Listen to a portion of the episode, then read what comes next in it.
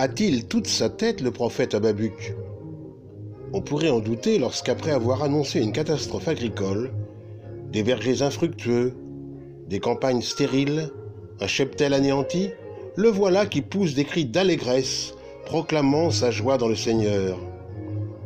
Nous-mêmes, en cette fin d'année, n'avons pas trop de raisons de nous réjouir, tant notre futur s'annonce incertain.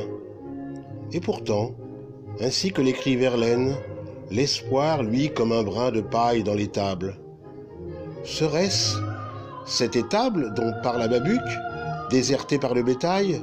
Non, plutôt celle où vont revenir, dit-on, l'âne et le bœuf, et vers laquelle les bergers conduiront leurs troupeaux. Celle qui va accueillir le nouveau-né de Bethléem. La voilà de nouveau remplie de joie et de promesses. Alors oui, il y a de quoi se réjouir et d'exulter avec le prophète, par ces mots que Marie elle-même reprendra lors de sa visite à Élisabeth. Mon esprit tressaille de joie en Dieu mon Sauveur. Et voilà que les vergers et les champs vont refleurir, que le bétail regagnera les étables et que sera annoncée la bonne nouvelle.